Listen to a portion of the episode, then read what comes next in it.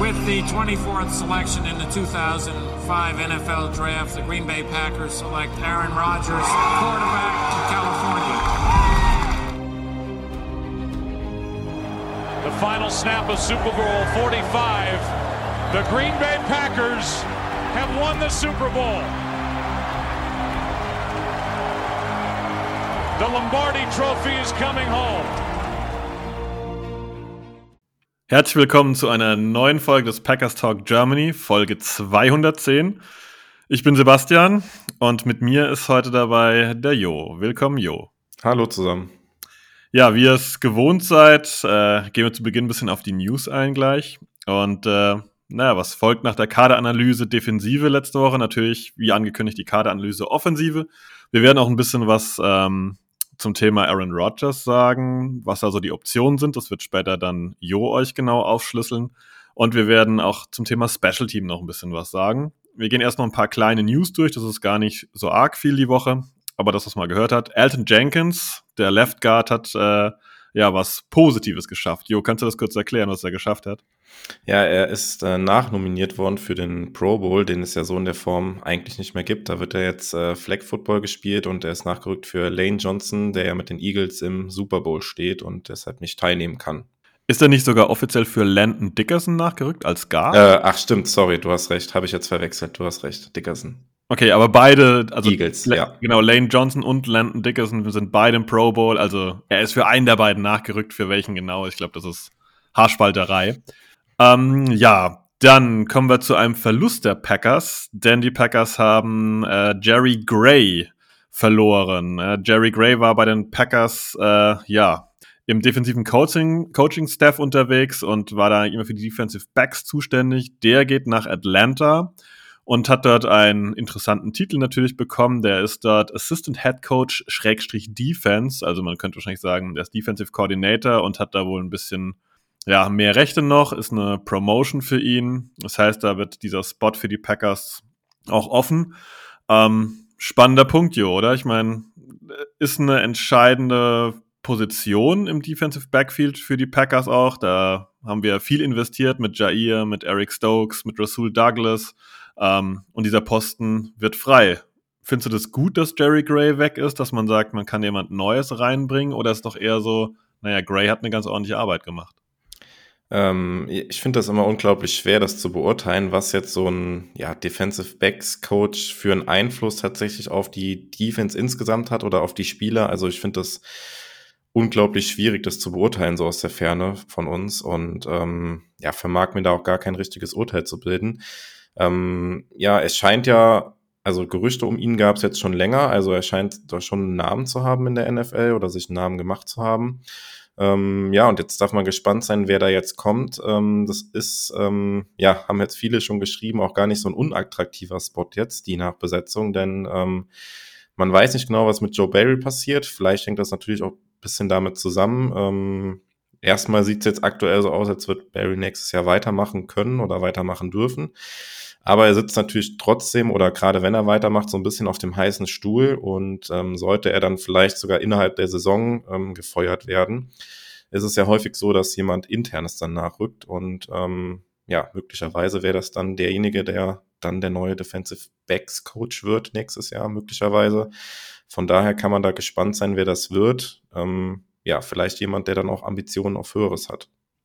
Ja, die ersten Namen äh, geistern auch schon ein bisschen wieder durch die Packers-Welt. Natürlich wird Kollege Leonard von den Wisconsin Badgers genannt, aber ein garantiert heißer Kandidat, ob es der heißeste am Ende ist, wird man sehen, ist Aubrey Pleasant. Ähm, das ist jemand, den die Packers jetzt schon als Consultant eingestellt hatten und der aus seiner Zeit ähm, ja bei den äh, damals Redskins, bei, bei Washington, schon eine Zeit mit äh, Joe Barry gemeinsam verbracht hat. Und ähm, er könnte sicherlich derjenige sein, der potenziell hier ähm, ja ganz gute Karten haben könnte.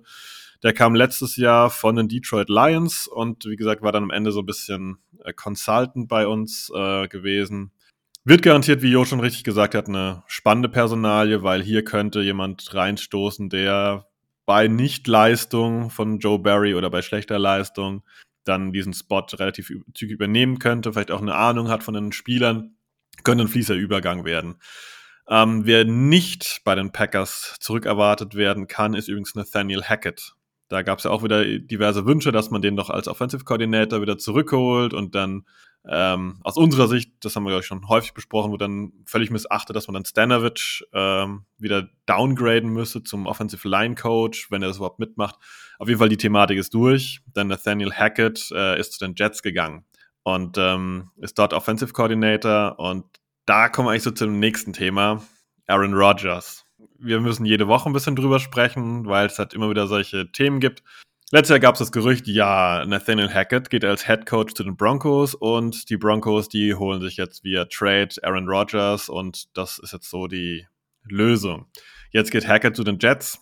Die Jets äh, haben ein größeres Quarterback-Drama dieses Jahr hinter sich. Äh, da hat Mike White gespielt, Joe Flacco und ihr Second Overall Pick von vor zwei Jahren, glaube ich, Zach Wilson, ähm, hat nicht gut abgeliefert. Angeblich hat der Owner schon gesagt, dass er gerne für einen Quarterback auch ordentlich auf den Tisch legen würde.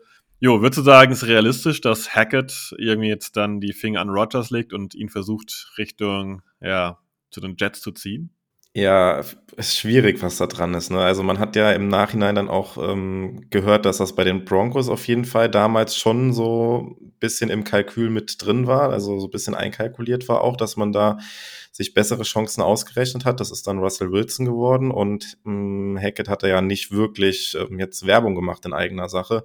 Und trotzdem war von verschiedenen Teams auch umworben worden diese Saison. Ich meine, ähm, klar, Rogers hatte zwei Jahre unter ihm äh, hintereinander äh, den MVP-Titel gewonnen. Ähm, von daher ja, überwiegt das auch noch so ein bisschen vielleicht über dem jetzt mit der schlechten Saison äh, in, in Denver, die man zu großen Teilen natürlich auch Russell Wilson selbst äh, anzurechnen hat. Und ähm, ja, was da jetzt mit den Jets dann dran ist in die Richtung. Ich finde es auf jeden Fall spannend, weil die Jets sind ja auch jetzt mehr oder weniger der heißeste Kandidat, der jetzt so in der ja, in der letzten Woche kam das ja mehr oder weniger auch, dann auch auf, dass die Jets durchaus bereit wären, da ähm, auch was auf den Tisch zu legen und ein Trade-Paket ähm, fertig zu machen. Ähm, ja, Rogers selbst war dann gestern auch wieder eine Pat McAfee Show zu Gast und ähm, hat das dann mehr oder weniger auch so ein bisschen abgetan wieder, würde ich fast sagen. Er hat dann gesagt, er findet es interessant, dass äh, momentan viel über ihn geredet wird und er aber in diesen Gesprächen im Prinzip nicht involviert ist. Also fühlt sich quasi so ein bisschen übergangen bei den Gerüchten und hat ja auch mehr oder weniger angedeutet, dass Adam Schefter unter anderem, der das gesagt hat, der dieses Gerücht dann auch mit verbreitet hat, möchte ich sagen, oder diese Story geteilt hat, dass die Packers da Interesse dran haben könnten, auch Rogers wegzutraden, dass der Chef da auch schon mal falsch gelegen hat und nicht, ähm, ja, Weisheit letzter Schluss ist, was er immer sagt. Also hat das alles wieder so ein bisschen relativiert und das, diese Gerüchte so ein bisschen, möchte ich zumindest sagen, ein bisschen wieder eingefangen. Ähm, aber ja, ich, also ich finde es unglaublich schwer. Es ist natürlich klar, das ist jetzt überall Thema und ähm, jeder will das irgendwie lesen und alle greifen das Thema jetzt ja auch irgendwie auf und das heizt natürlich die Gerüchteküche weiter an ja, also schwierig zu sagen, was da dran ist. Und ich kann mir auch vorstellen, dass die Packers natürlich mit dem Gedanken spielen oder sich überlegt haben, was wäre, wenn. Man kann ja nicht auch komplett warten bis zu einer Entscheidung von Rogers, sondern muss sich halt verschiedene Szenarien auch schon mal im Vorfeld überlegen. Und das wird sicherlich auch ein Szenario sein, ähm, was man überlegt und durchdenkt, was man da eventuell als Gegenwert haben wollen würde und so weiter ja, ich bin gespannt, was da die nächsten Wochen kommt. Ähm, das heißt ja jetzt auch, dass es vor dem Super Bowl da keine Entscheidung mehr geben wird. Ja, mal abwarten, wie lange es dann nach dem Super Bowl noch dauert, bis wir dann endlich eine Entscheidung von Rogers in erster Linie dann auch mal bekommen. Ja, ich glaube, das ist so das Roundup, was man auf jeden Fall äh, ja, sich zu Herzen nehmen sollte, weil das ist letztendlich die Quintessenz, dass wir viele News bekommen, aber eigentlich wenig stichhaltiges. Und wir können natürlich da spekulieren und vermuten. Das hatten wir ja auch letzte Woche schon erwähnt. Ähm, aber es geht einfach bei Aaron Rodgers mit los, mit spielt er weiter und welchen Wunsch hat er, weil wir werden ihn nicht traden können, wenn er sagt, er möchte retiren. Er möchte nicht weiterspielen. Das ist einfach, das sind Sachen, die stehen sich absolut gegenüber. Und das muss erstmal geklärt werden, bevor überhaupt Gerüchte ernst genommen werden können. Und ähm, vielleicht hat er das intern schon geäußert, was er nächstes Jahr machen möchte, aber öffentlich auf jeden Fall noch nicht. Und daher ist das natürlich eine wilde Spekulation. Wenn wir bei der Thematik Aaron Rodgers sind, dann würde ich vorschlagen, wenn du bereit bist, Jo, fangen wir direkt an mit der Kaderanalyse, oder? Genau, können wir gerne machen und dann ähm, blicken wir direkt auch im Anschluss mal auf den Vertrag von Aaron Rodgers, beziehungsweise welche Optionen es überhaupt gibt. Ähm, also grundsätzlich ganz allgemein gesprochen gibt es ja bei Spielern immer eigentlich vier Optionen. Ein Team kann einen Spieler entlassen, können ihn traden, der Spieler kann sagen, hat keinen Bock mehr und äh, retired. Ähm, ja, oder er spielt halt ganz normal unter einem Vertrag, den er hat, halt weiter für das Team. Und ähm, bei Aaron Rodgers ist es jetzt aber so, dass es im Prinzip nur drei Optionen gibt. Und zwar die Option, dass die Packers ähm, Rodgers cutten könnten, also entlassen könnten. Die Option fällt quasi raus. Denn der Vertrag ist so strukturiert, dass sollten die Packers Rogers ähm, entlassen, das ist dann auch egal. Es gibt ja dann auch noch Unterschiede, ob man das vor dem 1. Juni macht oder nach dem 1. Juni macht. Ähm, nach dem 1. Juni kann man da immer noch ein bisschen Geld aufteilen, aber das spielt hier keine Rolle, weil das so immens hohe Summen sind, dass das sowieso nicht funktionieren würde. Denn würden die Packers ähm, Rogers jetzt entlassen in dieser Offseason, wären das eine Million oder knapp eine Million an Dead Cap ähm, die die Packers schlucken müssten. Und das ist quasi schlicht unmöglich, dass dann der restliche Kader noch in den Cap Space reinpassen würde. Ich glaube, äh, du hast nicht versprochen, du hast eine Million gesagt. Äh, 100 Millionen, sorry. Ja, danke. ich hatte die ganze Zeit. Äh, klein, kleiner, aber feiner Unterschied. Ja. ja. danke für den Hinweis. Nee, klar, 100 Millionen, sorry. Ähm, 100 Millionen und ähm, ja, das sind ja ja, nicht ganz 50 Prozent vom Cap Space, der den Teams zur Verfügung steht, aber ähm, ja, eine immens große Summe und das würde halt einfach, würde halt einfach nicht passen. Also diese Option, mh, hm, dass die Packers Rogers entlassen, weil man das halt auch immer wieder liest, ah, die Packers sollen sich jetzt von Rogers trennen und äh, sollen sich nicht erpressen lassen und so weiter. Die Option gibt's halt schlicht nicht und das hat man halt, ja, mehr oder weniger ist man das halt auch bewusst diesen Weg eingegangen, weil man mit dem Vertrag so halt die letzten Jahre auch konkurrenzfähig war und Rogers nicht allzu viel verdient hat. Und das ist dann auch die nächste Option, die es gibt. Wenn nämlich Rogers sagt, er möchte nächstes Jahr für die Packers spielen, dann hätte Rogers nächstes Jahr ein Cap-Hit von 31 Millionen Dollar. Und ähm, wenn man das jetzt vergleicht mit anderen Quarterbacks, ist das tatsächlich gar nicht so viel. Ähm, ist damit, glaube ich, auf Platz 10, was die Quarterbacks angeht, vom Cap-Hit her. Und ähm, ja, man kann natürlich jetzt darüber streiten, wie gut seine Leistung diese Saison war ähm, und was alles mit reingespielt hat, wackelige O-Line, neuer Offensive Coordinator, gebrochener Daumen etc. Aber davor die Saison war er ja zweimal hintereinander MVP gewesen. Von daher finde ich diese 31 Millionen, die er als Cap-Hit hätte, relativ ähm, in Ordnung für das, was man dann erwarten könnte äh, als Leistung.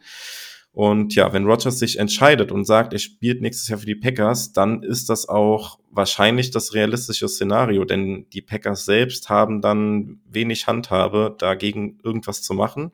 Äh, du hast es eben schon angedeutet. Sollten die Packers ihm dann die Pistole auf die Brust setzen äh, und sagen, ähm, das möchten wir nicht, wir möchten nicht dann lieber traden, dann sagt Rogers halt im Zweifel, okay, dann retire ich halt. Aber ich glaube, auf so eine Schlammschlacht wird es am Ende auch nicht hinauslaufen. Ich glaube, die, ja, vor zwei Jahren war das gewesen vor dem Draft, ne, wo es dann ein bisschen Theater gab. Ich glaube, danach sind die Wogen noch mal so ein bisschen geklettet worden. Ich kann mir jetzt auch schwer vorstellen, dass das in so einer Schlammschlacht in Anführungszeichen ausartet. Ähm, ja, dass sich die beiden da, also das Front Office der Packers und Aaron Rodgers nicht einig werden. Also wie gesagt, sollte Rodgers sich dafür entscheiden, für die Packers zu spielen und die Packers haben das ja mehr oder weniger auch öffentlich schon gesagt, dass sie das gerne hätten. Also gute Kunst und LeFleur haben sich auch direkt nach der Saison hingestellt, dass ja, dass sie das gerne hätten, dass Rodgers nächstes Jahr wieder spielt ähm, dann ist das ähm, vom Capit her und so weiter auch machbar und der Vertrag von Rogers ist auch dann nicht dafür verantwortlich, dass die Packers sich andere Spieler nicht leisten können. Man hat jetzt auch letzte Woche war das, glaube ich, auch gewesen in der Pat McAfee Show gehört, dass Rogers mehr oder weniger bereit wäre, da auch nochmal über den Vertrag zu sprechen. Aber auch da muss man ein bisschen Abstriche machen, denn ähm, diese 31 Millionen, das ist nicht alles Geld, was er quasi mit seinem aktuellen Vertrag sozusagen verdient in diesem Jahr, sondern da ist auch schon eine Menge oder noch eine Menge Dead Cap dabei aus den Verträgen oder ja, Jahren zuvor. Das heißt, man kann da auch nicht so viel machen. Ähm, und das ist eigentlich jetzt die Krux an der ganzen Sache, an diesem Vertrag. Ähm, sollte Rogers nämlich weitermachen, beziehungsweise sich dieses Jahr nicht dafür entscheiden, zu retiren oder den Packers zu sagen, er möchte getradet werden. Hat er nächstes, nächstes Jahr zwar einen relativ geringen äh, Dead Cap, aber das Besondere an dem Vertrag ist, und das ist anders als halt bei anderen Verträgen, der Vertrag ist so strukturiert, dass je später er jetzt aufhört, ähm, also er wird ja dann entweder 24 oder 25 aufhören, wird halt dieses Dead Cap, was man dann schlucken müsste, deutlich größer. Wenn er dieses Jahr ähm, getradet werden möchte oder ähm, seine Karriere beendet, das ist in dem Fall egal. Also vom, vom äh, Cap-Perspektive ist das egal, was, äh, was da die Kosten angeht, sozusagen für die Packers. Äh, wenn er dieses Jahr getradet wird oder retired wird, hätten die Packers einen Dead Cap von 40 Millionen. Das heißt, er würde mehr kosten, wenn er nicht für die Packers spielt, als wenn er spielt. Das muss man sich, glaube ich, auch nochmal auf der Zunge zergehen lassen und nicht gerade wenig, also knapp 9 Millionen mehr würde er kosten, wenn er nicht spielt. Wenn das Ganze, ich habe es eben schon mal angedeutet, ähm, im Juni erst passiert, also ein Trade oder das Retirement, dann kann man den Dead Cap aufteilen auf die 23er und die 24er Saison. Das sind dann 16 und dann 24 Millionen, aber in Summe gleich viel. Ja, und wenn Rogers 23 für die Packers spielen sollte, dann wird's in 24 dann, kann man sagen, teuer, denn dann wären es schon 68 Millionen an Dead Cap, die die Packers dann schlucken würden. Auch da kann man das natürlich dann wieder aufteilen, wenn es nach äh, oder im Juni erst wäre, teilt sich das dann auch wieder auf auf die 24er oder die 25er Saison. Ja, und sollte tatsächlich Rogers auch 24 noch für die Packers spielen, wären es in 25 im Jahr, also im Jahr 25 sogar 76 Millionen an Dead Cap. Also ähm, ja, es ist dieser Vertrag ist halt super, ähm, ja, wie soll man sagen, als, anders als normale Verträge aufgebaut. Und es ist natürlich auch bewusst so, weil man sich damit in jetzt der 22er Saison, wo er knapp 27 Millionen oder 28 Millionen an Capit hatte und jetzt in 23, 31 Millionen an Capit hatte, sich nochmal so ein Fenster halt offen gehalten hat. Und ich habe es da versucht anzudeuten. Also der Capit für Rogers ist da durchaus in Ordnung gewesen und das dicke Ende kommt halt dann jetzt in 24 oder 25 insbesondere ja halt dann oder nur dann, wenn er halt in 23 noch für die Packers spielt. Und ähm, ja, das ist so ein bisschen die Krux an der Sache. Ähm, und auch so ein bisschen die Frage, wie ja vielleicht auch die Packers jetzt ihre aktuelle Situation bewerten, ob sie sich dann nächstes Jahr mit Rogers unter den Umständen nochmal in einem Titelfenster sehen und dann bereit sind, auch 24, 25 in einen relativ harten Rebuild zu gehen. Ja, oder ob man doch versucht, das Ganze dann da einzuleiten, dass man Rogers ja dieses Jahr versucht zu traden und dann auch das Bestmöglichste rauszuholen. Ja, das sind halt die Fragen, die sich auch das Front Office stellen muss. Das sind Fragen, die wir uns auch regelmäßig erstellen und äh, wir finden keine Antworten, was nicht heißt, dass das Front Office äh, nicht eine Antwort drauf hat. Aber es ist auf jeden Fall eine sehr große Fragestellung, wie ihr jetzt garantiert in den Zahlen gemerkt habt. Das ist ein großes und schwieriges Thema, was man inhaltlich natürlich, wie gesagt, das steht und fällt mit der Entscheidung von Aaron Rodgers. Und ähm, die Zahlenwelt ist dann eine Sache der Green Bay Packers. Und das wird auf jeden Fall ja, unsere Zukunft, äh, die Zukunft der Franchise deutlich mitbestimmen, die nächsten ein, zwei, drei Jahre. Äh, das können wir festhalten. Wenn wir jetzt mal leistungstechnisch auf die Quarterbacks draufschauen, ähm, wie war so dein Eindruck die Saison über? Ist das eine Einheit, wo man sagt, wenn wir jetzt mal davon ausgehen, dass Aaron Rodgers jetzt nicht retired, dass er bei den Packers bleiben wollen würde, weil er hat stand jetzt ja Vertrag. Ähm, Wärst du mit dem Setup Rogers, Love, Danny Edling zufrieden oder ist es eine Gruppe, wo du sagst, boah, da müssen wir irgendwie was tun? Weil da kommt jetzt vielleicht noch die Personalie Jordan Love dazu. Genau, dann wird es nämlich auch spannend, denn also sollte Rogers halt nächstes Jahr spielen, dann ist auch die Frage, ob die Packers überhaupt die Fifth-Year-Option bei äh, Jordan Love ziehen, die auch knapp 20 Millionen dann nochmal kosten würden in seinem fünften Vertragsjahr, also in 2024 wäre das dann aber halt auch relativ teuer. Und ähm, das ist ja auch so ein Szenario, was eigentlich, ja, ich will nicht sagen, komplett ausgeschlossen ist, aber man kann es fast ausschließen, weil es einfach halt zu teuer dann wäre auch. Ähm, ja, leistungstechnisch, ähm, also ich könnte damit leben, wenn, äh, wenn Rogers nächstes Jahr ähm, oder nächste Saison auch noch unser Quarterback wäre. Ähm, man kann natürlich darüber diskutieren, hatte das eben ja auch schon mal angedeutet, wie gut oder schlecht jetzt seine Leistung in diesem Jahr war. Aber ich finde, die Umstände waren halt auch maximal, maximal schwierig für ihn mit der, der Verletzung früh in der Saison, ähm, mit dem gebrochenen Daumen. Ähm, die O-Line am Anfang wackelig, das hat gedauert, ähm, bis sich das soweit eingespielt hat, beziehungsweise ja, Bakhtiari und Jenkins da auch zuverlässiger zurück waren. Ähm, einen neuen Offensive Coordinator, ja, die Right Receiver, wo ja das Nummer 1 Target mit Adams weggefallen ist. Ähm, Watson, der verletzt war, äh, Dubs, der verletzt war. Und ansonsten, ja, Nummer 1 Receiver in Ellen Nazar. Da kommen wir auch gleich noch drauf zu sprechen. Auf die Right Receiver will ich gar nicht zu sehr vorweggreifen. Aber rein sportlich gesehen könnte ich mit diesem Setup ähm, schon leben für die kommende Saison, ja. Denkst du, John Love kann mit dem Setup leben? äh, nee, tatsächlich glaube ich nicht. Ähm, er hat das ja auch, oder da gab es ja auch schon Berichte drüber oder Gerüchte drüber, dass wenn es so kommen sollte, dass Rodgers nächstes Jahr für die Packers nochmal spielt, dass er dann wohl auch bei den Packers einen Trade anfragen könnte. Und in dem Fall kann ich mir auch vorstellen, dass dieser Trade dann auch ähm, in irgendeiner Form zustande kommt. Ähm, ja, wie gesagt, die Packers können sich meiner Meinung nach nicht erlauben, jetzt nochmal ähm, zwei Jahre dann mit ja, zwei QBs der Größenordnung, sage ich jetzt mal, äh, Anführungszeichen vielleicht noch bei John Love unterwegs zu sein. Das funktioniert halt meiner Meinung nach nicht. Also wenn man den, den Wechsel auf Love machen will, dann muss es diese Offseason kommen, meiner Meinung nach. Okay, verstehe ich. Dann mache ich mal ein doppeltes Szenario auf. Entweder Aaron Rodgers bleibt und Love ist weg und der Backup heißt dann plötzlich Danny Edling, 29 Jahre alt, quasi keine NFL-Erfahrung. Oder Szenario 2, Aaron Rodgers, retired, wird getradet, was auch immer. John Love ist der Starter und Danny Edling, 29 Jahre, keine NFL-Erfahrung, ist der Backup. Bist du damit zufrieden? Ich glaube, dass tatsächlich in beiden Szenarien der, der Backup dann tatsächlich auch relativ irrelevant ist, möchte ich fast sagen, weil sind wir ehrlich, wenn Aaron Rodgers nächstes Jahr spielen sollte und er sich dann verletzen sollte und wir John Love nicht als Backup hätte, da wäre die Saison wahrscheinlich sowieso gelaufen und da ist es dann egal, wer äh, Backup ist. Ähm, das, das rettet uns dann nicht. Und andersrum, wenn John Love nächstes Jahr der Quarterback Nummer eins sein sollte, dann geht es nächstes Jahr nur darum, dass John Love Spielpraxis sammelt und die Packers ihn äh, evaluieren können, ob er langfristig ihr Quarterback Nummer eins sein kann. Ähm, da geht es, glaube ich, dann auch nicht darum, hm, ja, kann man jetzt vielleicht auch drüber streiten, aber ob man da wirklich irgendwie sich im Contender-Kreis sieht, wage ich dann auch mal zu bezweifeln. Und da ist es dann meiner Meinung nach genauso irrelevant, wenn sich dann Love verletzen sollte, wer dann Backup ist. Mhm. Würdest du es anders sehen? Ich glaube, du hast meine Frage ein bisschen anders aufgefasst, aber auch okay. nicht falsch.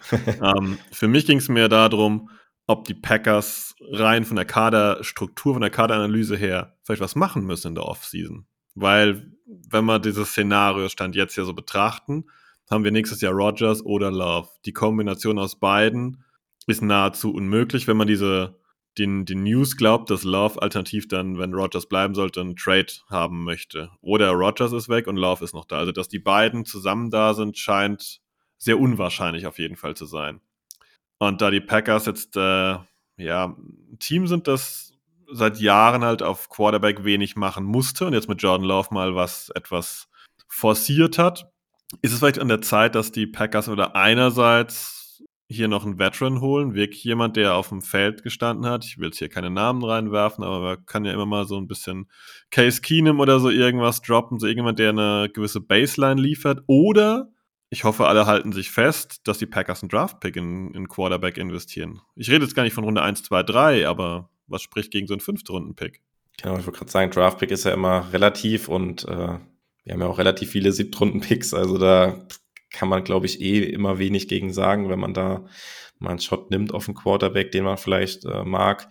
Und ähm, ja, ich könnte mir schon vorstellen, dass was passiert. Und ich glaube tatsächlich auch, dass es abhängig davon ist, ob ähm, Love oder Rogers. Ähm, denn ja, wenn wir mit Rogers in die Saison gehen, brauchen wir, glaube ich, keinen Veteran dahinter. Dann könnte man wirklich sowas nochmal machen wie fünfte, sechste, siebte Runde nochmal einen Shot auf den QB nehmen. Ähm, und ja, wenn Love der ähm, Starter sein sollte, dann könnte ich mir schon sowas vorstellen, wie du das angedeutet hast, dass man in der Free Agency dann nochmal günstig irgendeinen Veteran ihm an die Seite stellt, der ihm dann noch ein bisschen was im Training zeigen, erklären kann, wie auch immer.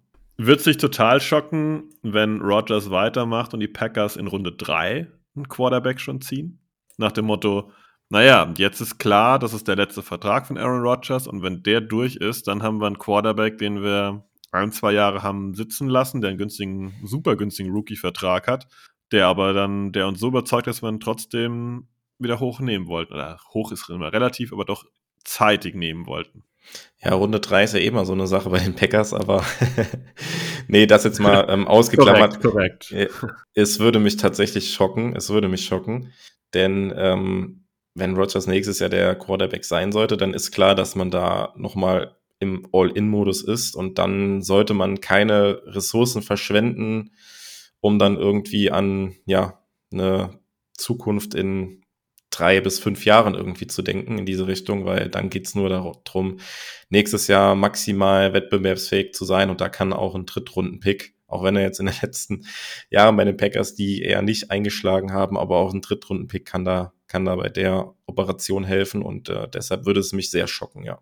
Okay, verstehe ich. Mich würde es ein bisschen weniger schocken, weil die Packers bei sowas schon immer ganz gerne mal das gemacht haben, was alle anderen nicht erwarten. Der Packers Way, ja. Der Packers Way, ähm, ja.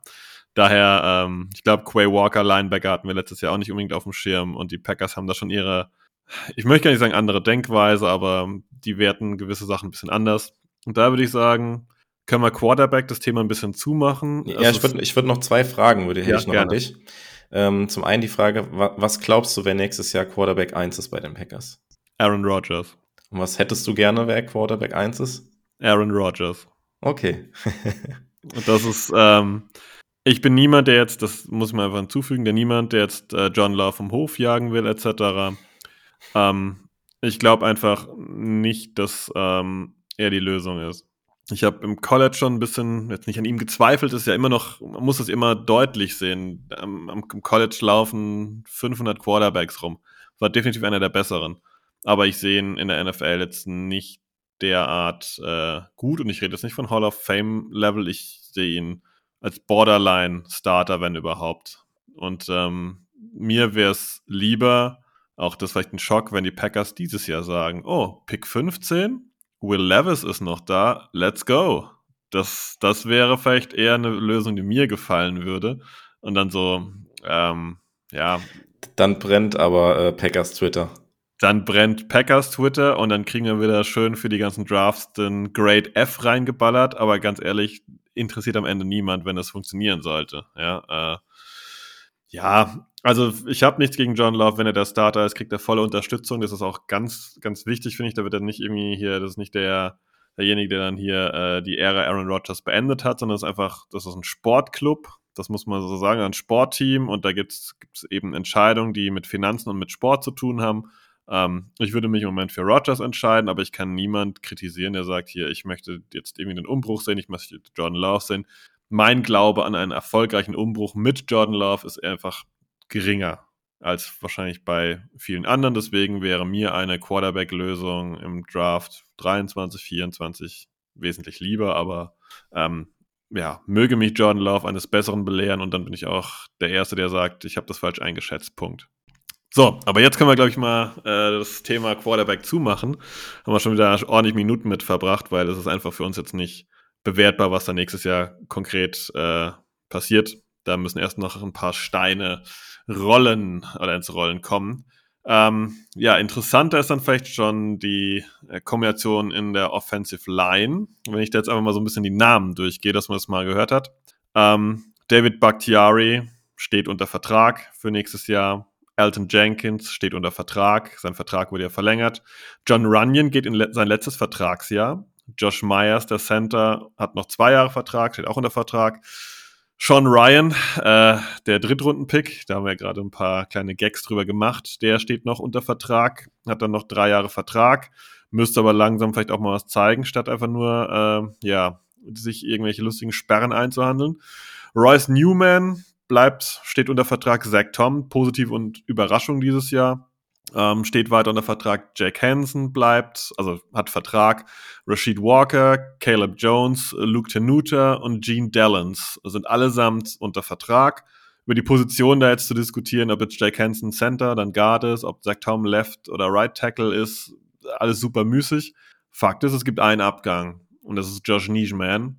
Ähm, da muss ich gleich mal hinzufügen, wenn ihr zum Beispiel jetzt auf der Seite Spottrack schaut, da ist er als Unrestricted Free Agent gelistet. Schaut ihr bei Over the Cap, ist er als Restricted Free Agent gelistet. Und das ist am Ende das, was richtig ist. Also da gibt es auch ein paar ähm, Diskussionspunkte. Es liegt daran, dass Josh Nijman in seinem ersten Jahr 2019 nicht ausreichend Spiele auf dem Active Roster bei den Packers verbracht hat, um unrestricted Free Agent zu sein. Also die Packers haben auf jeden Fall ein gewisses Mitspracherecht. So, jetzt habe ich lange geredet, Jo. Ähm, wie schätzt du eigentlich die O-Line ein bezüglich, ja, was haben sie dieses Jahr geleistet und wie könnte es nächstes Jahr aussehen? Ist es eine gute O-Line? Ähm, Ist der Verlust von Nijman ein Problem oder kann der einfach intern aufgefangen werden? Wird man ihn resignen? Hau da mal gerne rundum drauf. Ähm, ja, ich hatte das eben ja schon mal bei, bei Rogers schon mal angesprochen. Die O-Line hat natürlich eine, in dieser Saison eine gewisse Zeit gebraucht, bis sie ähm, ja eingespielt war und sich auch gefunden hatte. Ähm, es gab ja da auch ein ja, lustiges Hin und Her. Jenkins, der am Anfang auf Right Tackle gespielt hat. Ähm, man, man ja. könnte auch sagen, es hat lange gedauert, bis man einfach festgestellt hat, Jenkins ist ein super Left Guard und man muss einfach keine Kunststückchen mit ihm machen. Richtig. Und ein passabler Left Tackle, würde ich mal sagen. Das hat er ja dann äh, letzte Saison, äh, nicht letzte Saison, ist ja dann jetzt schon die 2021er Saison, wo er auf Left Tackle gespielt hat. Das sah ja auch ganz gut aus, aber das heißt halt nicht automatisch. Das hat er dann äh, bewiesen, dass er auch auf Right Tackle äh, gut ist. Ähm, und ja, dieses Missverständnis haben die Packers ja im Laufe der Saison dann auch geklärt äh, und ihn wieder auf seine ja, mutmaßlich beste Position gestellt, ähm, Left Guard. Ähm, ja, es hat halt ein bisschen gedauert, bis die Line eingespielt war. Ähm, und ähm, ja, man kann von den PFF-Grades auch immer halten, was man will, aber so über eine gesamte Saison betrachtet hat das schon ein bisschen Gewicht. Und demnach waren die Packers in, ähm, zumindest im Pass-Blocking, die drittbeste O-Line gewesen. Von daher, ähm, ja, ich will jetzt nicht sagen, Erwartungen erfüllt. Ich, man hat schon gewisse Erwartungen an die Line gehabt auch. Ähm, das war natürlich am Anfang ein bisschen holprig auch, weil auch Bakhtiari lange gebraucht hat, bis er dann wieder einigermaßen äh, ja, konstant auch spielen konnte. Hat ja am Anfang sich ähm, mit äh, Josh Nischman auch abgewechselt auf Left Tackle.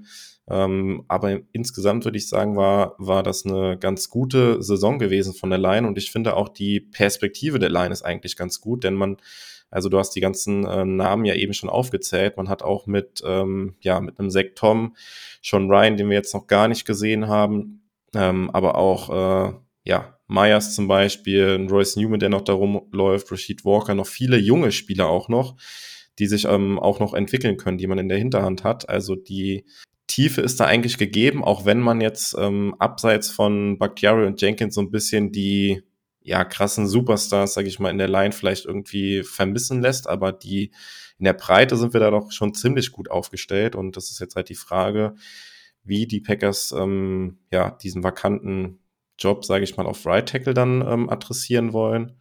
Es gibt da ja zwei Optionen, die dann auf der Hand liegen für nächstes Jahr mit Zach Tom oder ja, man bemüht sich, ähm, Josh Nischman ähm, ja, zu tendern, halt ihn weiter zu beschäftigen nächstes Jahr. Ähm, das ist so die einzigste Frage, die es da für mich so zu klären geht. Und ansonsten ist das auch so wieder typisch Packers wahrscheinlich, dass man so in der vierten, fünften Runde da irgendwie nochmal einen O-Liner nehmen wird, den man äh, dann mag und ausprobieren kann, der dann nicht direkt starten muss, sondern Training rangeführt werden kann. Und ähm, ja, insgesamt glaube ich, ist das, was die O-Line angeht, eigentlich eine ganz gute Perspektive. Äh, Im Detail, ähm, vielleicht gebe ich das mal an dich weiter, kann man natürlich noch über die Personalie Bakhtiari so ein bisschen sprechen. Ähm, der hat in 23 einen Cap-Hit von knapp 29 Millionen, also immens viel. Es ist natürlich eine Premium-Position, wie man so schön sagt, Left Tackle. Aber knapp 29 Millionen ähm, ja, mehr als 10% des Cap Spaces überhaupt, der zur Verfügung steht, für einen einzigen Spieler, der verletzungsanfällig war oder jetzt auch mit einer Verletzung lange zu kämpfen hatte, ist es das wert? Das ist halt die Frage, die die Packers beantworten müssen. Aus meiner Sicht ist es das wert. Ähm, das Bild muss man, finde ich, bei der O-Line ein bisschen größer machen. Ja, es liegt jetzt irgendwie an Bakhtiari, aber die ganze O-Line kostet zusammengerechnet nächstes Jahr nur 47 Millionen. Die anderen tragen nämlich quasi nichts dazu bei, zu diesem Preis. Also Jenkins kommt mit 7 Millionen noch durch die Tür und dann sind wir schon eine deutliche Stufe drunter bei Runyon. Unter drei. Josh Myers liegt dann noch bei anderthalb und der Rest liegt dann irgendwo im Bereich von einer Million plus oder minus. Das heißt, insgesamt eine sehr günstige und auch eine sehr junge O-Line. Das darf man nicht vergessen. Bakhtiari ist so der, der alte Feger. Ähm, Josh Myers ist auf dem Rookie-Deal. Ähm, John Runyons Rookie-Deal läuft aus. Elton Jenkins ist nächstes Jahr auch noch auf dem Rookie-Deal. Zach Tom sowieso. Also es ist eine super, super junge O-Line. Da habe ich sogar eine Gegenfrage. Wie gut findest du eigentlich John Runyon? Und sollte man den halten? Muss man den verlängern? Weil nächstes Jahr läuft sein Vertrag aus als Unrestricted Free Agent. Äh, genau, die Personalie hatte ich mir auch aufgeschrieben. Er verdient zwar nicht viel mit den knapp 2,8 Millionen, du hast es gerade gesagt ist der drittteuerste Spieler in der Line. Ähm, Aber wenn ich jetzt ähm, zum Abschluss die fünf O-Liner, die in der Saison gespielt haben, also von links nach rechts, äh, Bakhtiari, Jenkins, Myers, Runyon und dann je nachdem Nishman oder Sektom, wenn ich die fünf betrachte, dann ist, glaube ich, Runyon der ja inzwischen dein größter Schwachpunkt gewesen auf dem Right Guard Spot. Und ähm, ja, die Packers müssen ein bisschen Cap-Akrobatik auch wieder machen. Und ähm, könnte sein, dass John Runyon da ein Opfer werden könnte des Cap Spaces, weil die, das, was er verdient, das ist nahezu komplett einzusparen. Also wenn man ihn entlässt, äh, sind von den 2,785 Millionen, glaube ich, 2,7, die man quasi einsparen könnte vom Cap Space. Ähm, bin mir da noch nicht so ganz sicher, ob er da seinen Job nächstes Jahr sicher hat. Interessant, ich habe das, äh, ich sehe das völlig anders. Ähm, ich habe noch gedacht, ah, jetzt macht er auf hier Bakhtiari und Jenkins und dann Myers Runyon und dann Tom und ähm, Nishman und er ist der drittbeste Spieler. Das habe ich erwartet. Äh, aus meiner Sicht ist er der, drittbeste Spieler der O-Line. Ähm, ich bin großer Runyon-Fan, also für mich ist das jemand, dem ich gerne natürlich einen günstigen, das wollen wir natürlich alle, einen günstigen zweiten Vertrag geben wollen würde. Ich halte den für einen wichtigen Teil, gerade auch, weil er beide Guard-Positionen beherrscht. Klar, er war, glaube ich, auf Left Guard dieses Jahr deutlich besser ähm, als äh, Kollege Jenkins auf Right Tackle rumgeturnt ist, aber er hat einen Swing während der Saison gemacht und er hat einen Swing dahin gemacht, wo auf der rechten Seite eben mit Nijman und mit Tom auch junge Kollegen waren, die auf dem Level das erste Mal in so einer großen Rolle stetig gespielt haben. Das muss man vielleicht so ein bisschen mit einrechnen. Auf jeden Fall, gleich können wir zusammenfassen, dass die O-Line sollte Runyon bleiben, sollte Tom spielen oder auch Nijman, kein großes Problem sein wird nächstes Jahr, oder? Ja, also sehe ich auch so, hatte ich ja auch schon quasi angedeutet. Ähm, ich würde da noch einen Namen gerade ergänzen, weil ich gesagt habe, Runyon ist vielleicht der Schwächste gewesen. Also ich würde mich noch darüber streiten, ob Myers nicht sogar schlechter war. Äh, ich hatte witzigerweise, ich weiß gar nicht, ob die Folge mit dir oder mit Chris war, hatte ich ähm, äh, Myers als Breakout-Kandidaten. Das war äh, ein ziemlicher Griff ins Klo. Ich dachte, im ersten Jahr hat er ja ein bisschen Verletzung zu kämpfen gehabt und jetzt in seinem zweiten Jahr dass er da durchstarten könnte. Ähm, ich glaube, es waren wir zwei, ja. Das war ja, ja, war ja nicht, nicht wirklich der Fall gewesen, leider. Also Meyers boah, schwache Saison und als ich hier die Folge so ein bisschen vorbereitet habe, bin ich auch nochmal darüber gestolpert oder bei, bei PFF auch nochmal so ein bisschen durch die, die, die Rankings gescrollt und wenn man dann sieht, dass ein Creed Humphreys mit Abstand der beste Center war und die Packers damals Meyers genommen haben, wo Humphreys noch aus dem Board war, das, das schmerzt so ein bisschen noch. Ähm, und ich kann auch, ähm, das nochmal kurz aufgriffen, deine, deine Argumente zu Runyon äh, kann ich auch äh, nachvollziehen. Also klar, er hat mit, mit Nishman oder Tom jetzt auf Right Tackle dann ja keinen so guten Nebenmann neben sich, wie er das dann zeitweise mit Bakhtiari hatte auf der linken Seite, wo er besser gespielt hatte. Also den, den Punkt muss man ihm schon geben und seine Entwicklung war ja eigentlich auch gut, das muss man ja auch sagen. Also hat sich ja eigentlich auch stetig gesteigert in der Zeit, wo er jetzt bei den Packers ist. Er war ja am Anfang im Prinzip auch gar nicht im Active Roster Anfang seiner Karriere berücksichtigt und ist jetzt, ähm, hat jetzt einen Stammplatz sicher. Ähm, ja, wollte es nur mal genannt haben, dass das so ein Kandidat wäre, wo man ein bisschen Cap Space einsparen kann auf einer Positionsgruppe, wo noch relativ viele Spieler ähm, halt dahinter sind, die eventuell auch diesen Platz auffangen könnten, auch wenn du natürlich recht hast und Runyon nicht wirklich viel verdient für einen guten O-Liner oder einen soliden O-Liner. Ich würde jetzt nochmal so ein, so ein Roundup machen der O-Line. Also ich glaube, wir sind uns einig, dass die in dieser Besetzung, wenn sie so bleiben sollte, kein Problem darstellen wird. Ähm, diese O-Line hat auf jeden Fall auch genug Tiefe. Es sind allerdings fast ausschließlich sehr junge Spieler. Ähm, ich würde sogar so weit gehen und sagen, sollte man Nishman nicht verlängern wollen, hätte man mit Zach Tom jemand, der da auf jeden Fall auf ähnlichem Niveau mithalten kann. Du hast schon erwähnt, äh, es würde niemand, sollte niemand wundern, wenn die Packers trotzdem in Runde 4 oder 5 oder vielleicht auch 6, ähm, nee, 6 und Pick hat man nicht, aber in Runde 4 oder 5 vielleicht mal wieder einen Dartpfeil Richtung O-Line werfen. Das wäre auch Packers Way. Also da könnte man durchaus was erwarten. Ähm, spannender Punkt wird garantiert dann im Camp, wie es dann um Leute wie Jake Hansen steht und ähm, ja, die dieses Jahr schon durchaus Probleme hatten. Und vielleicht kommen wir zu dem Punkt, eigentlich würde ich ganz gerne sehen, dass man irgendwie noch einen Veteran reinwirft. Irgendjemand, der halt schon äh, vielleicht mal eine Saison irgendwo gestartet hat, weil das fehlt mir so ein bisschen als, ja, Sicherheitsoption. Das habe ich ja während der Saison oft schon erwähnt. Deswegen will ich gar nicht ins Detail gehen. Ich glaube, die O-Line ist gut, so wie sie ist. nur mit Nijman als Abgang könnte man sogar noch leben, weil Zach Tom sich einfach bewiesen hat. Ähm, sehr wahrscheinlich werden die Packers in die O-Line wieder ein bisschen was investieren, weil sie die auch wertschätzen und es klingt immer so lapidar, aber seit Jahren haben wir immer eine solide bis richtig gute O-Line. Wir sind es gar nicht gewohnt, das so zu haben wie andere Teams, die da einfach quasi so einen Schweizer Käse vor dem Quarterback haben.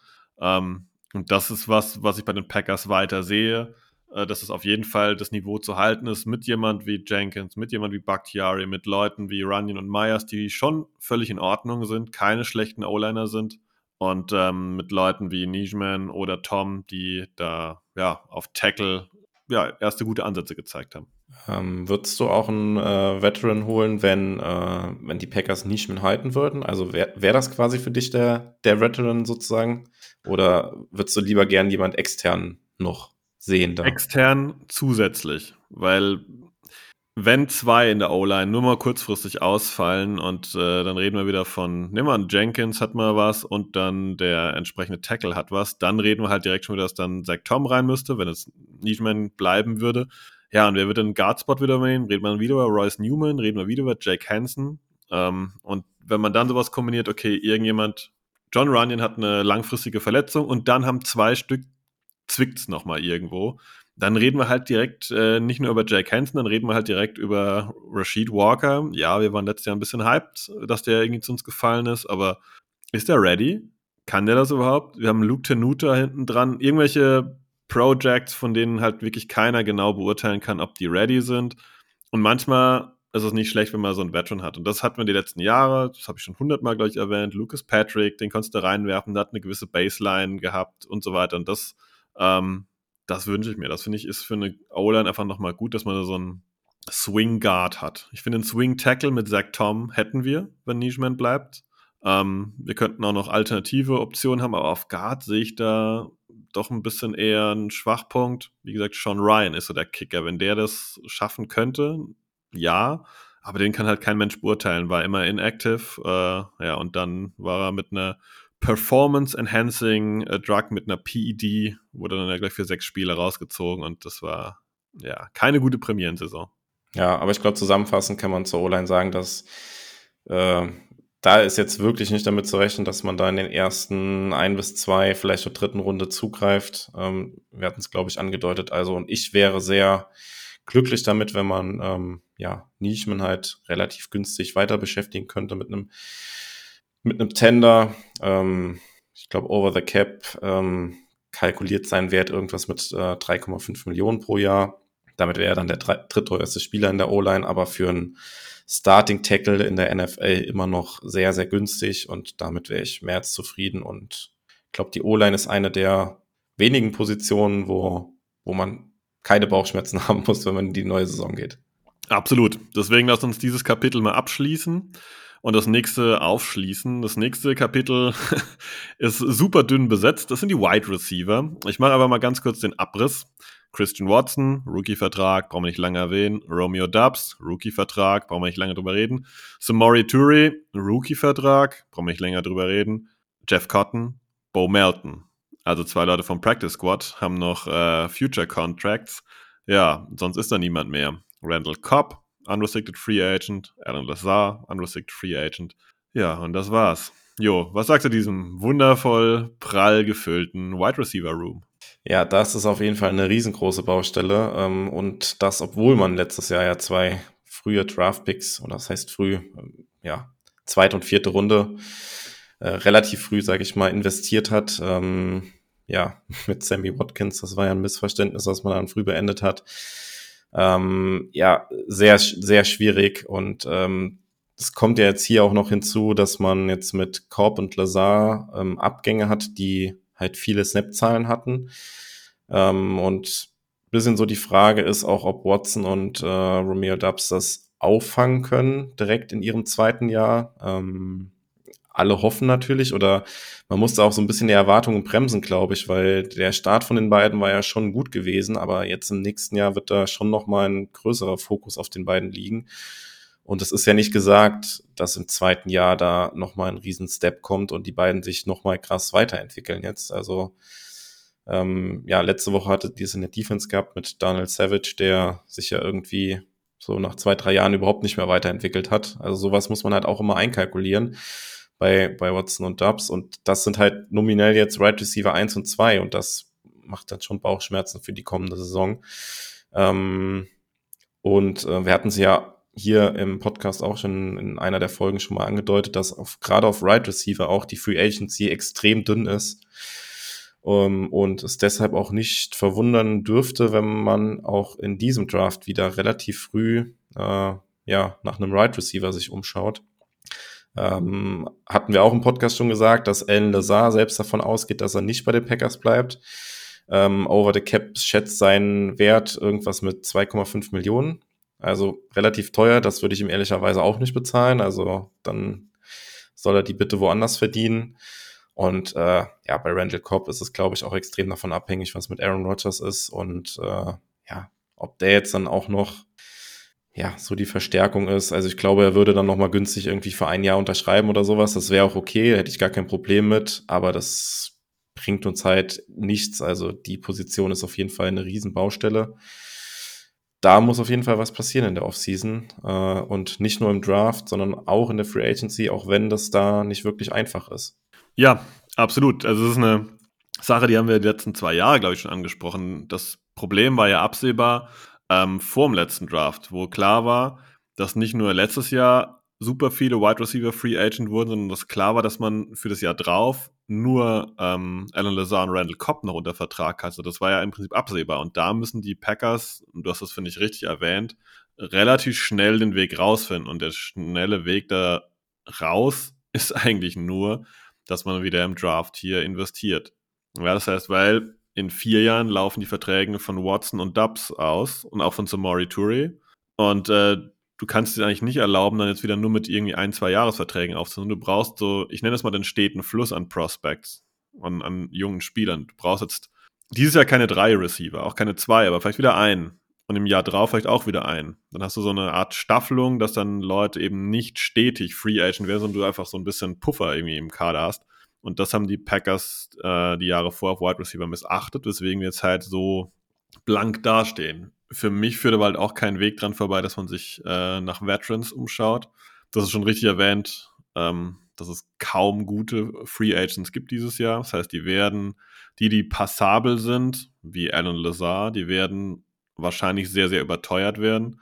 Aber in dieser berühmten zweiten, vielleicht gar dritten Welle sollten die Packers dieses Jahr vielleicht sogar mal zwei Dart-Pfeile auf irgendjemand werfen. Ähm, der Pfeil auf so einem ähm, Sammy Watkins hat nicht gepasst. Aber da muss was passieren, weil du kannst nicht mit diesen drei Rookies plus vielleicht einem zurückkehrenden Randall Cobb und einem weiteren Rookie, den man ähm, im Draft dieses Jahr holt und vielleicht noch einen undrafted Free Agent, kannst du nicht in die Runde gehen. Also da muss irgendwie was passieren, so doof es klingt. Manchmal kommt auch jemand per Trade auf den Markt, wo es heißt, okay, der und der ist verfügbar. Auch da könnten die Packers durchaus ein Play sein, weil der Wide Receiver Room so ist ein Problem.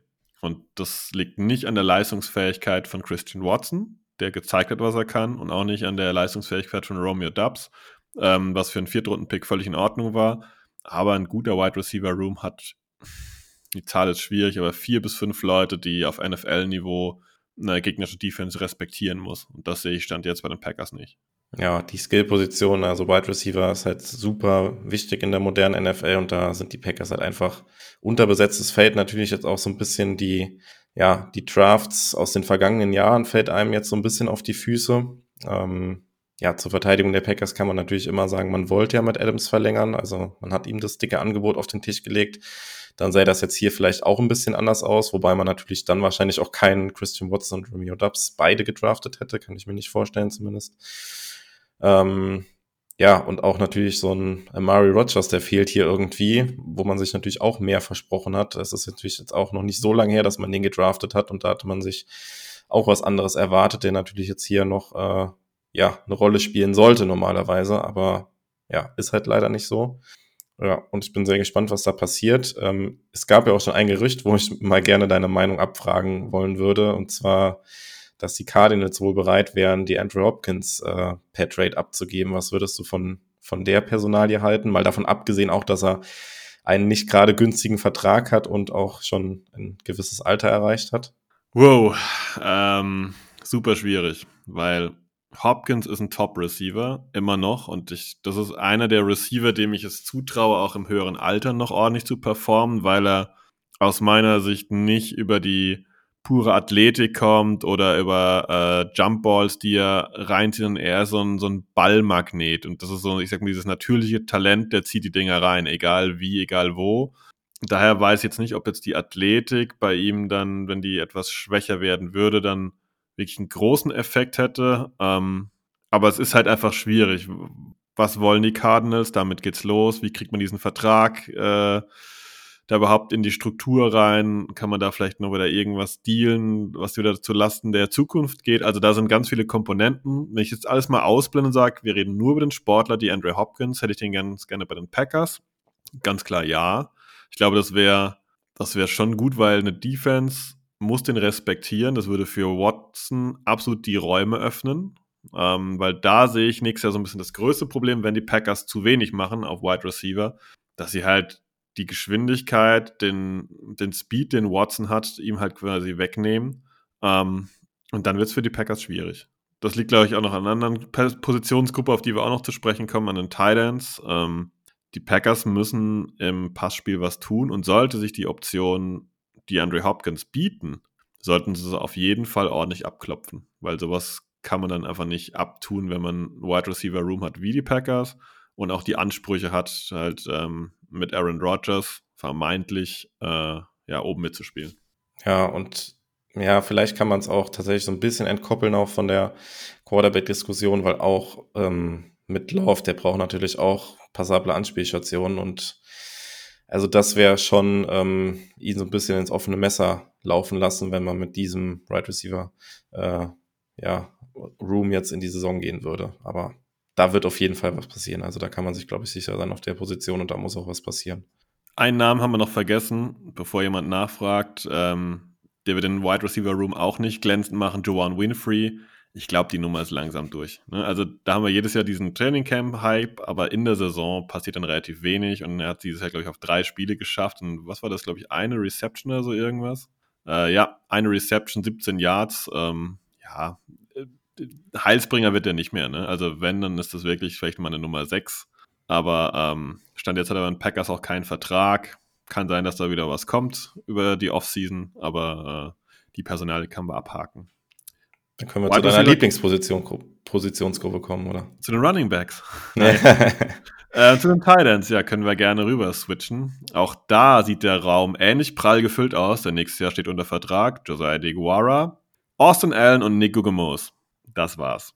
Ähm, ja, also man kann das kurz zusammenfassen. Robert Tonyan wird Free Agent, Mercedes Lewis wird Free Agent und Tyler Davis wird Restricted Free Agent. Ja, absolute Problemzone, oder? Ähm, absolut. Und ähm, ja, auch nicht zu verachten, dass man da auch eine Riesenbaustelle hat.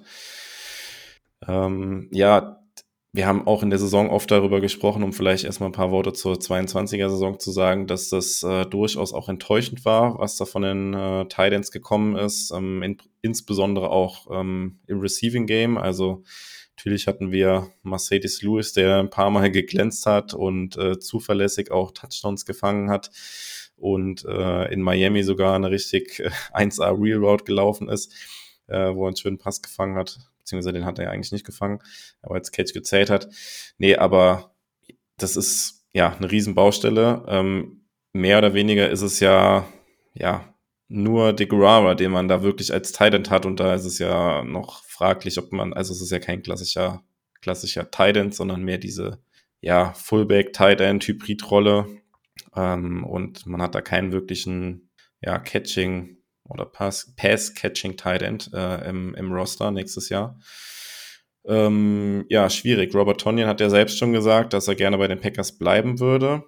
Ähm, gerade gucken, was ich mir aufgeschrieben habe. Ich glaube, Over the Cap hat auch bei ihm irgendwas so um die, wo habe ich es stehen? Ja, um die 5 Millionen haben sie kalkuliert für ihn als, als Wert. Hm komme ich schon so ein bisschen ins Zögern auch. Ähm, bei ihm war ja halt auch immer die Diskussion, ihr kennt es bei uns aus dem Podcast, ähm, die gute Saison 21, die er hatte bis zu seiner Verletzung, war das jetzt individuelle Klasse oder Scheme? wir waren uns ja eigentlich immer relativ einig, dass das äh, hier im Podcast zumindest, dass das viel über Scheme kam und ob das dann fünf Millionen wert sind fürs nächste Jahr, weiß ich nicht. Ähm, ja, Mercedes Lewis wird auch nicht jünger. Ich glaube, bei ihm vielleicht auch ein bisschen davon abhängig, was Aaron Rodgers macht, könnte ich mir vorstellen. Ja, und Tyler Davis, ähm, ich bin heute ähm, bei einer anderen Statistik über seinen Namen gestolpert. Er war nämlich derjenige, der die meisten Special Team Snaps hatte bei uns, ähm, über 80 Prozent.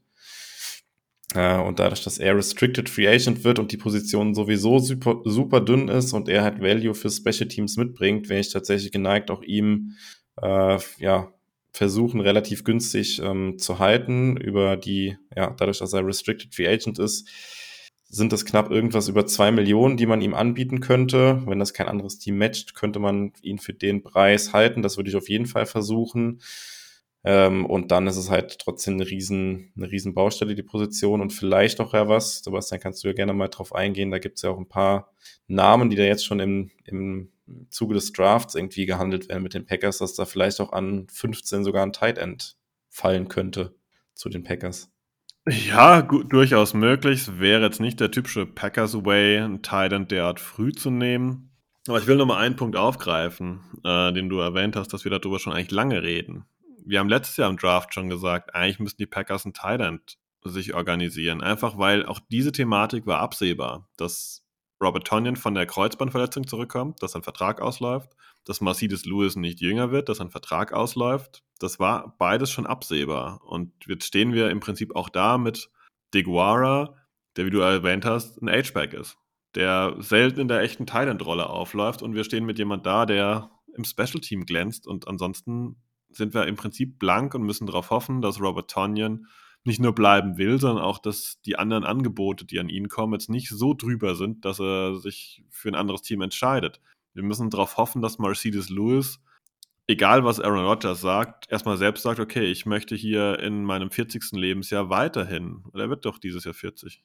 Nee, nee, er wird 39, wird er in ja, ein paar Tagen. Ähm, ja, dass der aber weiter auf diesem Level dann auch spielen will und seinen Körper da reinhalten will, weil Mercedes Lewis ist jetzt nicht der, der die Bälle fängt, sondern für ihn geht es ja um Körperlichkeit. Er muss ja, er ist ja der Blocker. Das ist natürlich auch nochmal eine andere Komponente. Und ähm, ja, die Packers haben sich auch hier wieder ein bisschen in die Problematik reingesteuert. Ja, es ist äh, ein bisschen lästig. Naja, aber es ist halt, wie es ist. Ähm, ja, und du hast schon erwähnt, es gibt Titans dieses Jahr. Vielleicht soll ich mal ein paar Namen droppen, dass man die einfach mal gehört hat. Also äh, jetzt muss ich aufpassen, was ich sage. Mein Nummer 1 Thailand ist persönlich Dalton Kincaid, aber die meisten haben im Moment noch Michael Meyer vorne. Das ist jemand, der des häufigeren in Runde 1 gesehen wird. Ähm, Kincaid wird in Runde 2 gesehen.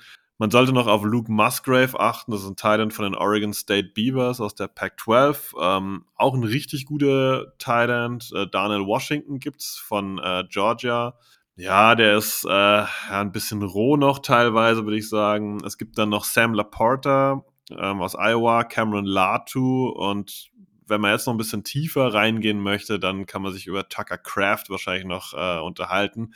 Das ist ein FCS-Titan, also aus der zweiten College-Liga, wenn man es simpel packt. Also es gibt auf jeden Fall einige relativ gute Optionen dieses Jahr und normalerweise sollten die Packers in den ersten drei Runden Titan nehmen, weil dieses Problem selbst wenn Mercedes Lewis zurückkommt, nächstes Jahr ist das gleiche Problem wieder da. Also die Packers müssten da eigentlich sagen, okay, wir ähm, haben unseren H-Back, wir wollen Tonya zurück, wir wollen Lewis zurück, aber wir brauchen noch da jemand, der ein wirklicher dritter Thailand ist. Weil Tyler, Lu Tyler Davis ist es nicht, Josiah DeGuara ist es auch nicht. Und wir können eigentlich nicht mit Kreuzband Tonyan, so netter ist als Typ, und Mercedes Lewis, der Richtung 40 geht, weitermachen. Thailand ist Pflicht dieses Jahr. Ja. Und das ist wirklich eingerechnet, dass Lewis und Tonyan beide zurückkehren. Das ist der Punkt. Ja, und also auch maximal ungünstig, dass sowohl Thailand als auch Wide Receiver halt so zwei große Baustellen sind, weil die natürlich auch so eine Offense irgendwie maßgeblich mitgestalten. Also da, ja, bin ich gespannt, wie es gelöst wird. Ich persönlich wäre jetzt kein Fan davon, auch in der äh, an Pick 15, den die Packers ja jetzt haben, schon einen Tight End nehmen zu müssen. Aber das ist natürlich dann auch so ein bisschen davon abhängig, wie vorher die Free Agency läuft. Bin mal gespannt. Wenn man dabei sind, ich sehe auch keinen Tight End an 15. Also, so sehr ich Dalton Kincaid schätze, der hat seine Risiken und wenn wir den in Runde 2 abgreifen, dann ist das nächste Trikot bei mir incoming. Das kann ich jetzt schon hier ganz klar deutlich sagen. So, ich glaube, zu Titans haben wir auch alles gesagt. Ähm, Gerade auch, dass die Performance dieses Jahr ein bisschen schwierig war. Aber auf einen Punkt will ich ja nochmal kurz hinweisen, weil wir immer auf den Titans so ein bisschen, ja, nicht rumhacken, aber sagen, dass die Performance schwierig war. Ja, Jo, ähm, wer hat eigentlich die beste äh, Rate in Sachen ähm, ja, Catches, erfolgreiche Catches in der, ja, bei den Packers dieses Jahr gehabt? Prozent, von den, von den Titans oder? Ne, insgesamt von allen Spielern im Receiving Game. Also von Targets zu Receptions, wer da die meisten Ja. gefangen hat von seinen Targets. In Prozent. Ähm, gute Frage. Es ist bestimmt jemand, mit dem man nicht rechnet, wenn du schon so fragst. Ähm, ist es Mercedes Lewis? Wenn man Patrick Taylor rausnimmt, der einmal angeworfen wurde und einmal gefangen hat, ist es Josiah DeGuara, 86,7 Prozent. Und wie, bei wie vielen, bei wie vielen Receptions bzw. Targets? 15 Targets, 13 Receptions. Ja, okay, auch nicht so viel, aber ja, So, Platz 2, Mercedes Lewis, 85,7 Prozent. Platz, also Platz, der nächste Platz danach eigentlich, ja, ist Aaron Jones und danach kommt Robert Tonne mit 79,1 Prozent. Also an den Drops lag es bei den äh, Titans dieses Jahr eher nicht. ja Das muss man auch mal festhalten. zuverlässige Receiver so gesehen, ja, okay. Mhm. Das ist so ein Punkt, den man einfach mal vielleicht auch mal reinbringen muss, sagen muss. Wir meckern zwar viel, aber vielleicht hat man ihnen auch einfach nicht oft genug die Chance gegeben, da äh, entsprechend zu glänzen. Oder man sagt, na gut, die waren auch nie offen. Das, das Argument muss man auch stehen lassen. Ne? Das wäre möglich. So, aber jetzt lange geredet über meine Lieblingsgruppe. Ähm, deswegen gehen wir zu einer anderen Gruppe, die aber auch wichtig für die Packers ist. Wir gehen zu den Running Backs. Und da ist es aus meiner Sicht auch eine spannende Sache, denn Aaron Jones steht nächstes Jahr unter Vertrag, hat allerdings ein Capit von 20 Millionen. Edge Dillon steht noch unter Vertrag, Ende seines Rookie-Deals. Patrick Taylor ist Restricted Free Agent und Tyler Goodson hat einen Future Contract. Das war's. Vier Running Backs. Zufrieden, Jo? Ähm, nein, und ähm, also die größte Baustelle ist tatsächlich auch unser Running Back Nummer 1 mit Aaron Jones. Also er hat von allen Spielern Offensive Defense den ja, fünftgrößten äh, Cap-Hit mit 20 Millionen. Das ist halt einfach ähm, deutlich zu viel. Und ähm, egal, was auf Quarterback passiert oder sonst in der Free Agency im Draft, da kann man sich relativ sicher sein, dass da mit dem Vertrag zumindest was passiert. Ähm, ja, er hat ja damals die Vertragsverlängerung bekommen von vor zwei Jahren und mehr oder weniger war da schon klar, das ist eigentlich so ein Zweijahresvertrag, weil man kann halt auch, also rein theoretisch, ich glaube nicht, dass es passiert, wenn man ihn entlassen würde, könnte man halt alleine schon die Hälfte des Cap Spaces sparen. Glaube nicht, dass das passiert. Die Frage ist eher, ähm, ja, ob man vielleicht sogar versucht, ihn zu traden oder ähm, ob man versucht, äh, den Vertrag umzustrukturieren, ähm, was dann natürlich wiederum dafür sorgen würde, dass der Capit in den kommenden Jahren dann ein bisschen größer wird und man das ein bisschen nach hinten rausschiebt. Dann auch die Frage ist, ob man das dann für einen, ja, dann 30-jährigen Running Back so haben will. Ist dann die Frage, aber das ist auf jeden Fall was, wo man dran muss. Und auch abseits von Aaron Jones, das ist schon jetzt ziemlich dünn. Man hat natürlich da auch jetzt Kylin Hill verloren in der Saison, den man ja entlassen hat, weil das da ja sportlich und menschlich nicht mehr so gepasst hat. Ähm, ja, Patrick Taylor und äh, Tyler Goodson sind ja für mich halt so typische Ergänzungsspieler halt irgendwie, so würde ich es halt sagen. Und äh, auch da würde es mich nicht wundern. Es war ja in dem Draft, wo Aaron Jones und Jamal Williams gedraftet wurden, die wurden ja auch relativ spät gezogen, dass das auch wieder äh, in diesem Draft so der Fall sein könnte. Vielleicht vierte, fünfte Runde oder siebte Runde, dann vielleicht auch zwei Picks, dass da ein ja, neuer Running Back vielleicht gesucht wird, den man so ein bisschen ranführen kann.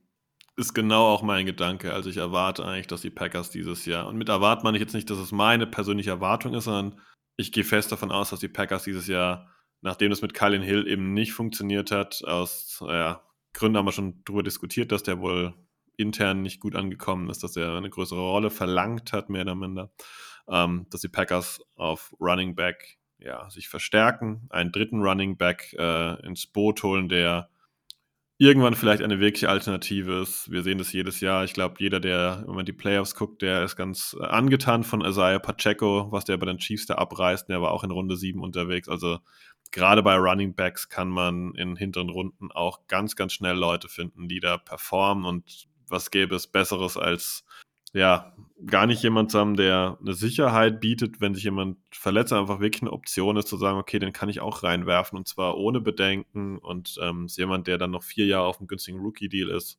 Ich glaube, die Packers müssen auch daran, weil ich glaube nicht, dass Patrick Taylor eine große Lösung auf Dauer ist. Du hast es wunderbar beschrieben als Rotational Player und das ist er auch und mehr wird da nicht bei rauskommen. Genau. Ähm, ja, vielleicht noch ein paar Worte zur Performance dieses Jahr. Ich glaube, da gibt es eigentlich zumindest bei Aaron Jones und AJ Dillon wenig auszusetzen. Bei Dillon vielleicht kann man so ein bisschen Abstriche machen noch, dass äh, man sich da vielleicht ein bisschen mehr erwartet hatte.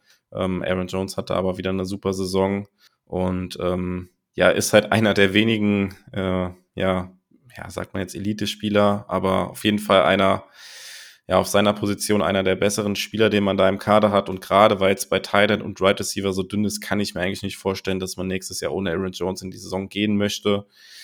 Weil da würde man sich ja auch nochmal eine Riesenbaustelle aufmachen und dass man das, äh, ja, versucht, den Vertrag da ein bisschen umzustrukturieren, den Cap-Hit ein bisschen drückt. Ähm, und dass es dann da so einen soften Übergang dann irgendwie gibt, das wäre so das Idealbild. Wir haben es ja jetzt beide angedeutet, wenn man das spät irgendwie einen Running Back findet, der dann in 24 oder 25 dann übernehmen kann. Ähm, Wahrscheinlich hast du geschaut, aber Aaron Jones, wie viele Rushing Touchdowns hat er gehabt dieses Jahr? Äh, ich habe tatsächlich nicht geschaut und habe es jetzt auch nicht auf dem Schirm. Ich glaube, dass es relativ wenig waren. Ähm, keine zehn auf jeden Fall. Zwei. Okay, krass. Ja. Das hatte ich nämlich auch nicht auf dem Schirm bis heute Mittag und war ein bisschen erstaunt, dass wirklich nur zwei waren.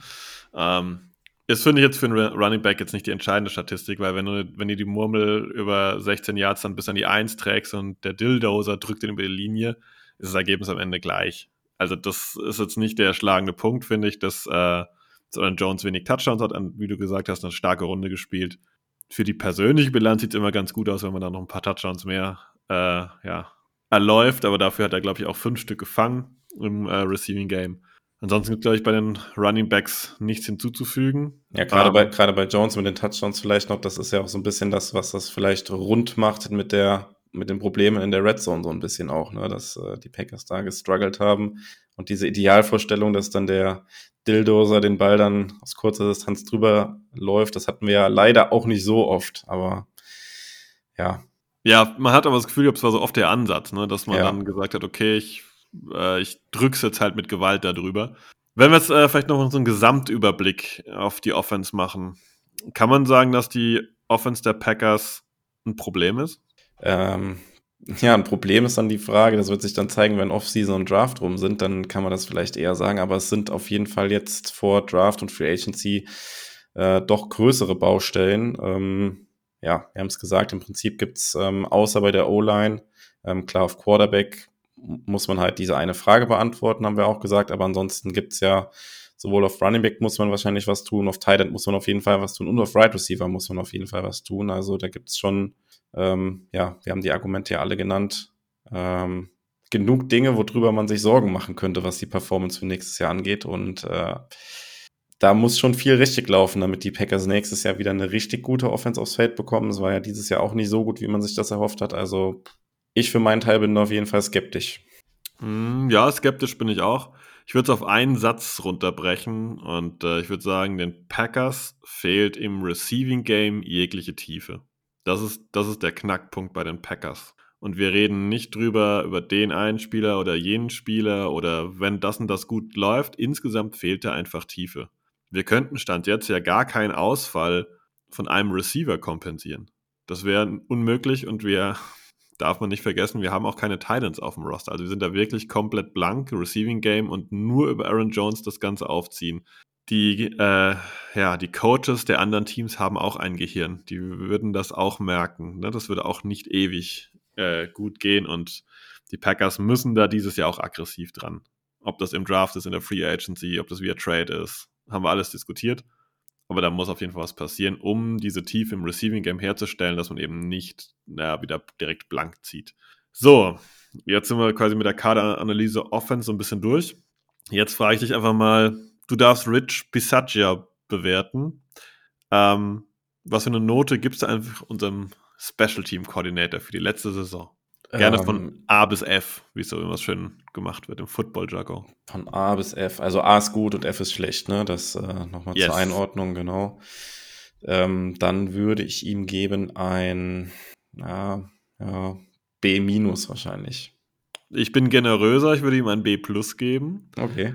Ähm, aber auch, glaube ich, nur, weil ich es geschafft habe, die ersten ein, zwei, drei Wochen auszublenden. Da ja, ich, ja, ich habe hab mich jetzt gerade gefragt, wie stark gewichte ich das, ähm, dass man auch so lange an, an Mario Rogers festgehalten hat und so weiter. Ja, das ist die, die entscheidende Frage man dann wahrscheinlich dabei, wie stark man das gewichtet, ja. Ja, ja. Ich habe jetzt ein bisschen mehr den Prozess bewertet, dass man während der Saison schon die richtigen Schlüsse draus gezogen hat, dass man während der Saison dann mit Eric Wilson zum Beispiel nochmal nachgelegt hat und da wirklich eine Einheit aufgebaut hat, die auf Special-Team-Niveau auf jeden Fall, ich sag mal, harmoniert, so wenn man das immer sagen kann. Und die einfach ja, eine aufsteigende Leistungskurve gezeigt hat. Ähm, da wir ja noch ein bisschen über Special-Team sprechen wollen heute. Ja, Mason Crosby. Auslaufender Vertrag, Jo, wie sieht's aus? Er hat Bock weiterzumachen. Bleibt er? Ähm, ja, wir beide hatten das ja schon oft hier das Thema und wir beide waren uns ja auch eigentlich immer einig, dass wir eher denken, dass die, die Uhr von ihm irgendwie abgelaufen ist bei den Packers. Tatsächlich glaube ich auch hier, ähm, auch wenn ich mich da jetzt wiederhole, glaube ich auch, dass das so ein bisschen auch mit Aaron Rodgers wahrscheinlich zusammenhängen könnte. Er, der hat ja auch gesagt, dass er ihn gerne wieder bei den Packers sehen äh, wollen würde, wenn er zurückkommt.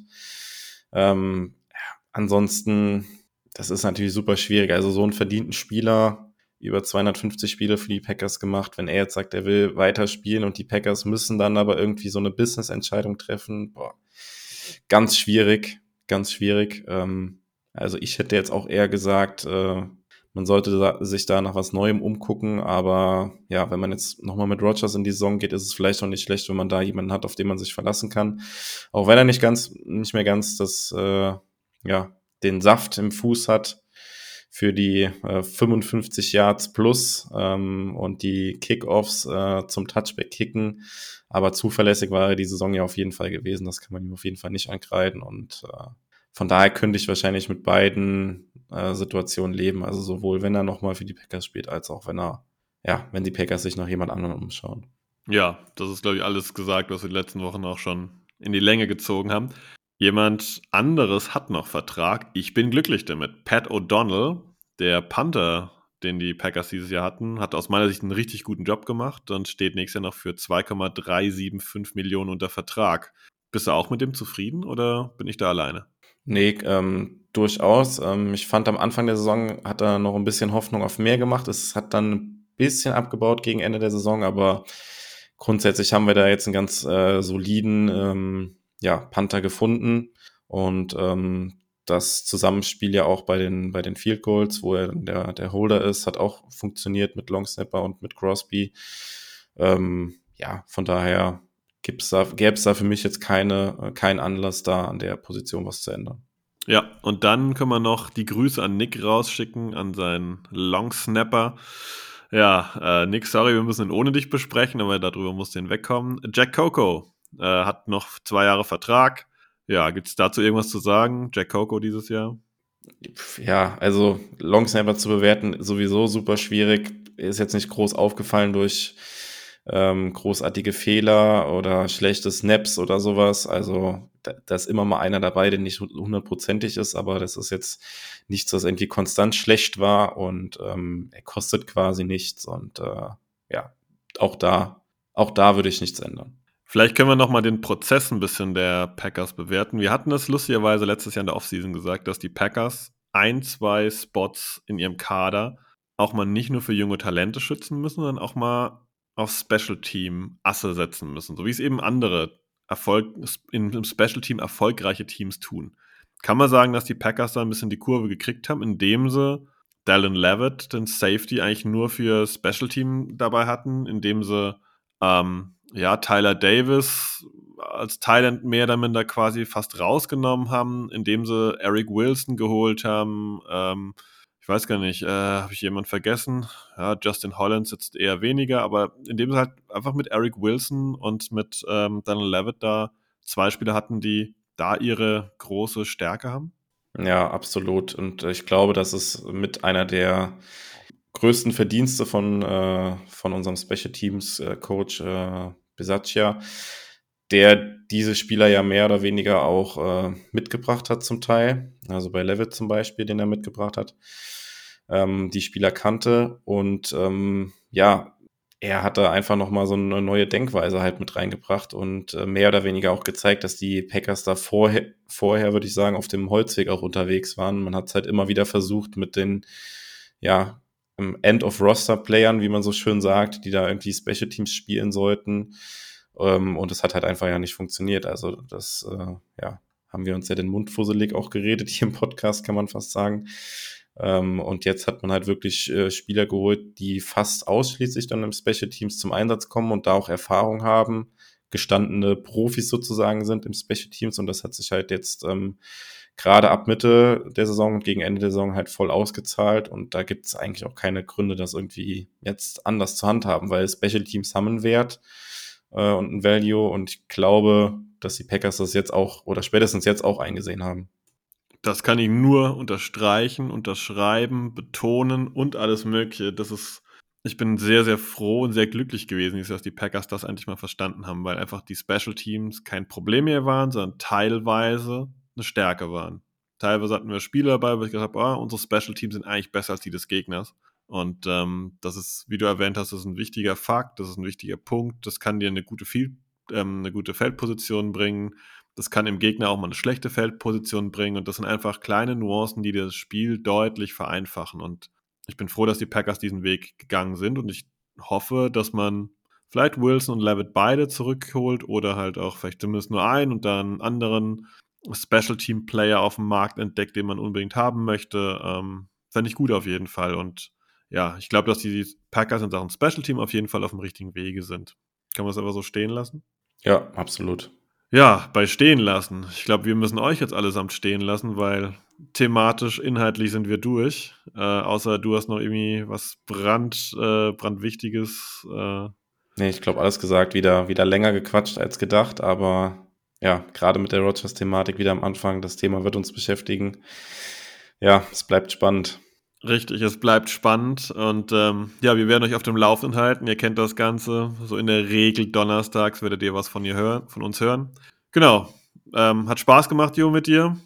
War eine schöne runde Folge. Ich hoffe, ihr hattet auch Spaß beim Zuhören. Solltet ihr was anders sehen, solltet ihr es ähnlich sehen, solltet ihr einfach nur euch mitteilen wollen, dann, ihr kennt das Ganze aus Social Media und so weiter. Ihr könnt unseren Podcast auch mal bewerten. Das schadet auch nicht. Ich glaube, das haben wir auch seltenst hier gesagt. Es gibt da die iTunes-Sternchen, die man vergeben kann. Und ich glaube auch bei Spotify kann man so Sternchen vergeben. Lasst auch gerne einen Text drunter, was ihr gut findet, was ihr vielleicht anders haben wollt. Wir sind da offen. Gerade in der Offseason ist immer Zeit dafür, dass wir was ausprobieren, ähm, was anderes mal machen oder vielleicht auch in der Technik ein bisschen schrauben. Ja, ansonsten ziehe ich nicht in die Länge. Wir reden schon lange genug. Ich bin raus. Go Pack, go.